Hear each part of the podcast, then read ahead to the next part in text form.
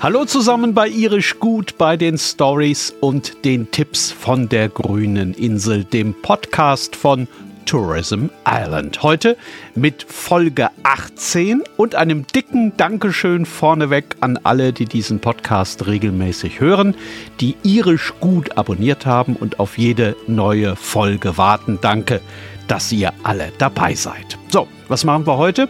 Wir kümmern uns heute um das irische Storytelling, also um das Geschichtenerzählen in Irland.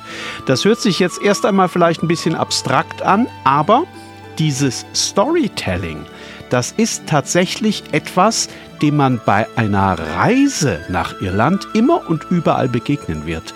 Auch wenn da natürlich nirgendwo ein Schild dran pappt, auf dem hier gibt es Storytelling steht. Die Gabe und die Kunst, gute Geschichten erzählen zu können. Die bekommt man überall in Irland mit und gleich kommen jede Menge Beispiele für Orte und für Gelegenheiten an und bei denen ihr das erleben könnt. Ich bin Stefan Nenk, Reisejournalist, Romanautor, Radiomensch, großer Irland-Fan und ich will euch mit dem Podcast hier ein bisschen Lust machen auf eure nächste Reise nach Irland oder auf die erste, was ich mir aber ehrlich gesagt kaum vorstellen kann. So, seid ihr soweit? Dann kommt hier die neue Folge von Irisch gut. Stories und Tipps von der grünen Insel. Heute mit allem, was ihr zum Storytelling wissen müsst.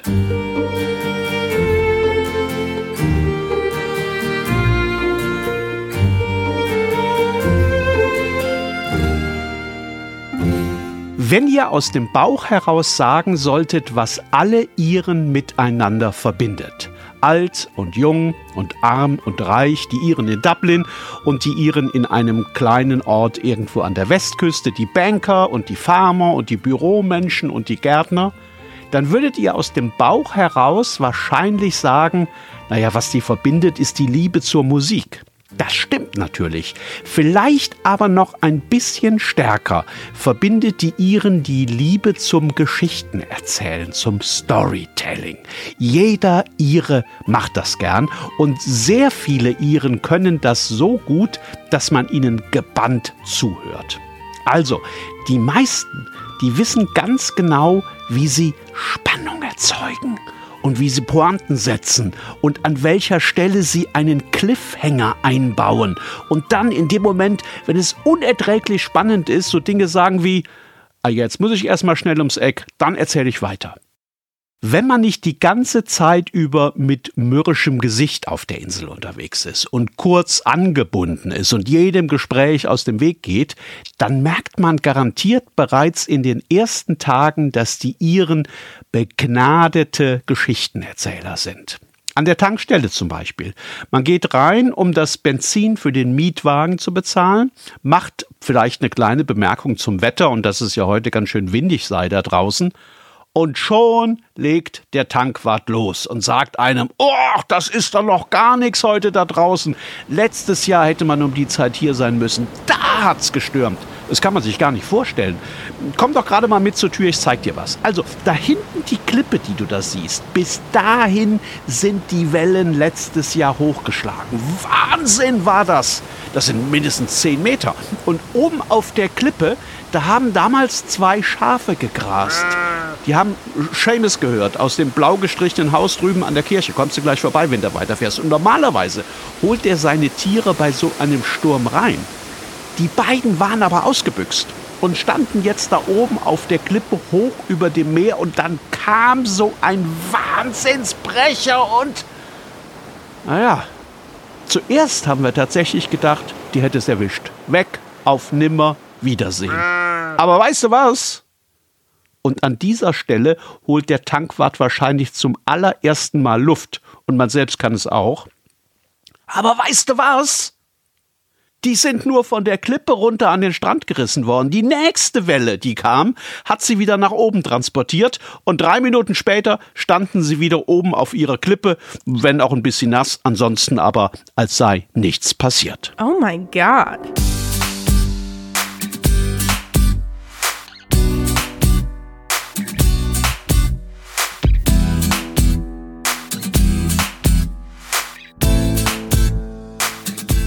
Ich glaube, ihr habt eine Idee davon bekommen, wie das ist mit dem Geschichtenerzählen in Irland, oder? Das kann einem tatsächlich überall passieren. Beim Tanken, beim Bäcker, auf dem Campingplatz, überall bekommt man diese kleinen Stories erzählt. Und manchmal muss man schon sehr genau hinhören oder dem Erzähler im richtigen Augenblick in die Augen sehen, um feststellen zu können, ob sich die Story da gerade eben tatsächlich hundertprozentig so zugetragen hat oder ob sie möglicherweise ein Stück weit doch erfunden war. Wie sagt man in Irland an dieser Stelle immer? Never let the truth get in the way of a good story.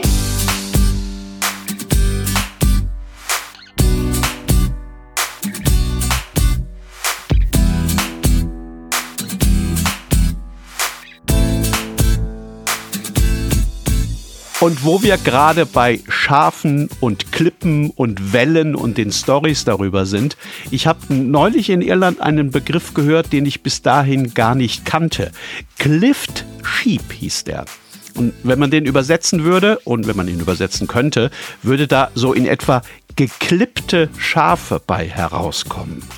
Das war auf Clare Island das ist eine Insel draußen vor der Westküste, vor dem Wild Atlantic Way, über deren weite Wiesen und Weiden man wunderbar lange Spaziergänge machen kann, bis man dann irgendwann auf allen Seiten an den Klippen steht. Die gehen auf Clare Island oft aber nicht komplett senkrecht von oben nach unten ins Meer, sondern haben so stufenartige Vorsprünge. Und auf so einer Klippe habe ich gestanden und runtergeschaut und mich gefragt, wie das Schaf da unten auf dem Vorsprung da wohl hingekommen ist.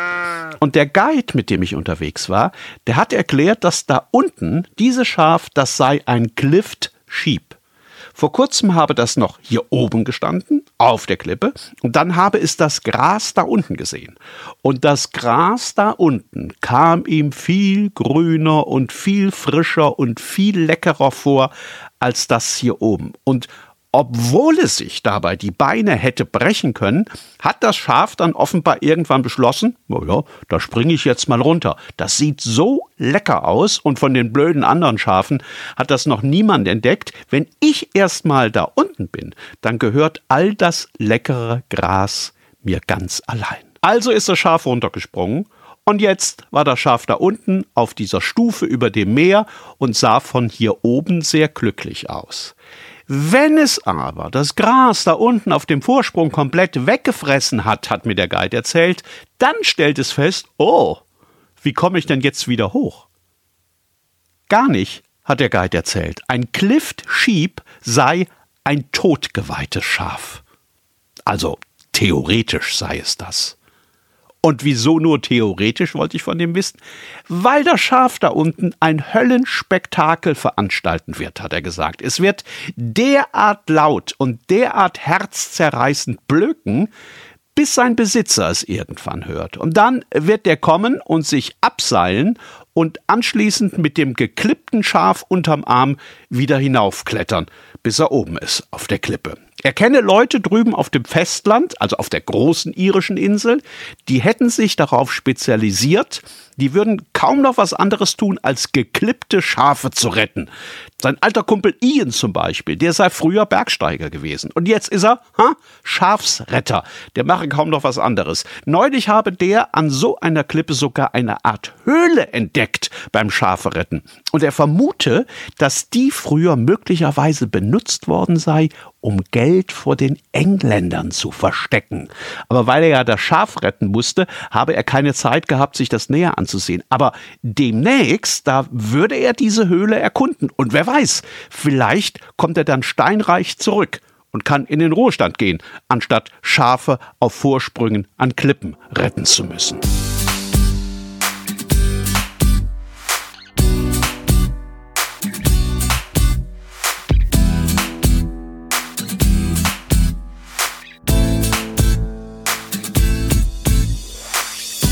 dass alle in Irland so gerne Geschichten erzählen und auch alle gerne zuhören, Das hat wahrscheinlich historische Gründe.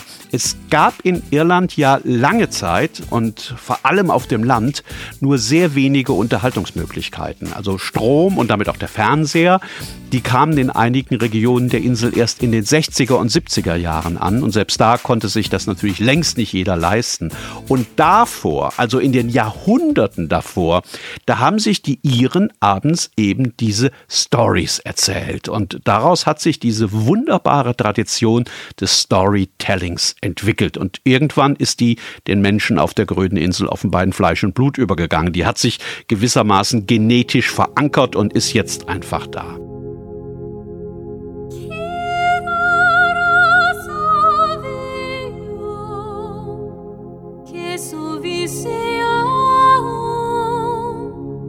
In diesen Stories ging es oft um reale Begebenheiten, also um Wind und Wetter und den Kabeljau im Atlantik und die Engländer, aber natürlich auch oft um das, was in Irland gerne als Anderwelt bezeichnet wird.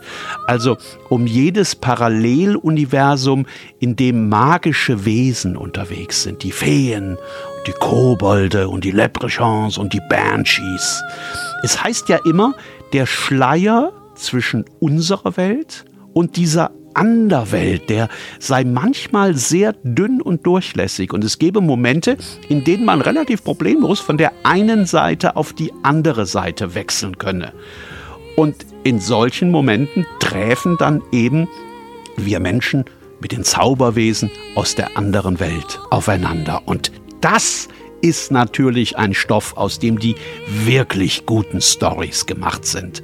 Und wenn man dann noch die eine oder andere heroische Gestalt aus der Vergangenheit mitspielen lässt, also alte Hochkönige und bildschöne Prinzessinnen und tapfere Helden, dann hat man, glaube ich, eine ganz gute Vorstellung davon, wieso diese irischen Legenden und Sagen so fesselnd sein können.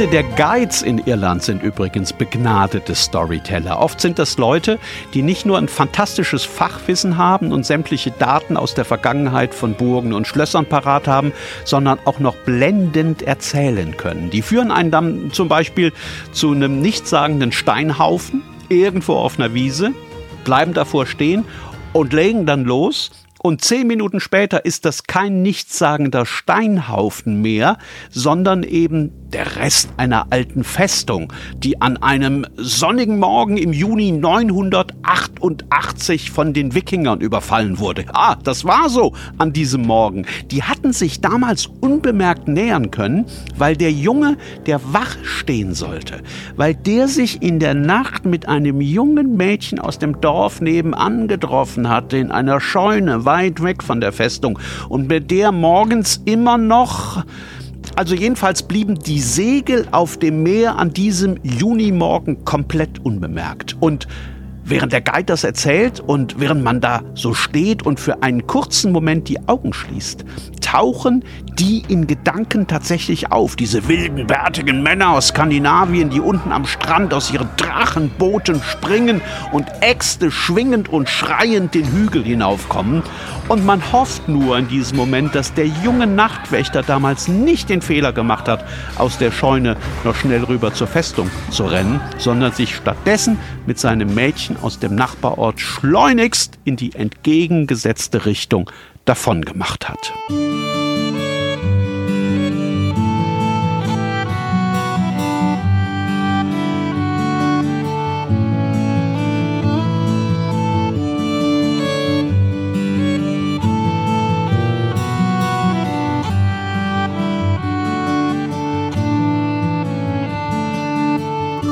Das Storytelling erfüllt in Irland übrigens auch noch eine ganz andere Aufgabe. Es war lange Zeit die einzige Möglichkeit auf der Insel, Geschichten zu bewahren, indem man diese Geschichten weitererzählte, weil ja über lange, lange Zeit kaum jemand lesen und schreiben konnte.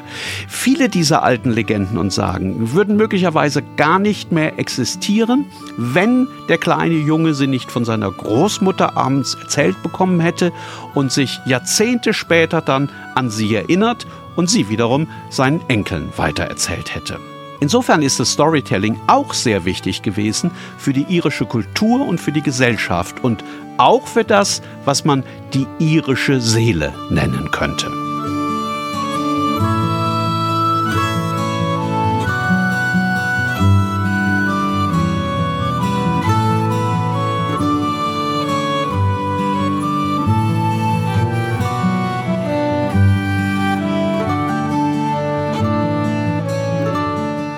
Der vielleicht beste und auch zufälligste Ort, um gute Geschichten zu hören, weil man da wahrscheinlich sowieso regelmäßig vorbeischaut auf einer Reise durch Irland, das ist der Pub. Man kommt ja äh, sowieso ziemlich leicht ins Gespräch mit den Iren. Wenn man denen aber im Pub irgendwie zu verstehen gibt, dass man gerne gute Stories hört, über den Pub vielleicht und seine Geschichte, wenn man schon mal da ist, oder über berühmte Gäste oder über den Ort, in dem man ist, dann wird theoretisch aus jedem ganz normalen Pub-Besucher ein Storyteller. Und wenn ihr dann spät abends zurück in eurem Bed and Breakfast seid oder in eurem Camper oder in eurem Zelt, dann schreibt euch die besten Stories des Abends am besten schnell auf. Es ist immer gut, zwei, drei Geschichten parat zu haben, wenn man in Irland unterwegs ist. Vielleicht ergibt sich ja schon am nächsten Tag die Gelegenheit, die selbst mal zu erzählen. Irisch gut. Stories und Tipps von der grünen Insel. Das war die neue Folge von Irisch Gut von den Stories und Tipps von der grünen Insel. Wir haben auch dieses Mal wieder viele Links in die Show Notes gestellt. Da findet ihr so ziemlich alles, was ihr wissen müsst, wenn ihr euch über das Storytelling in Irland informieren möchtet. Und hören könnt ihr demnächst auch schon wieder was. Die nächste Folge von Irisch Gut, von den Stories und Tipps von der Grünen Insel, die gibt es nämlich schon ganz bald, wie immer im YouTube-Kanal von Entdecke Irland und natürlich überall dort, wo ihr eure Podcasts sonst auch hört. Bis dahin, cheers und goodbye.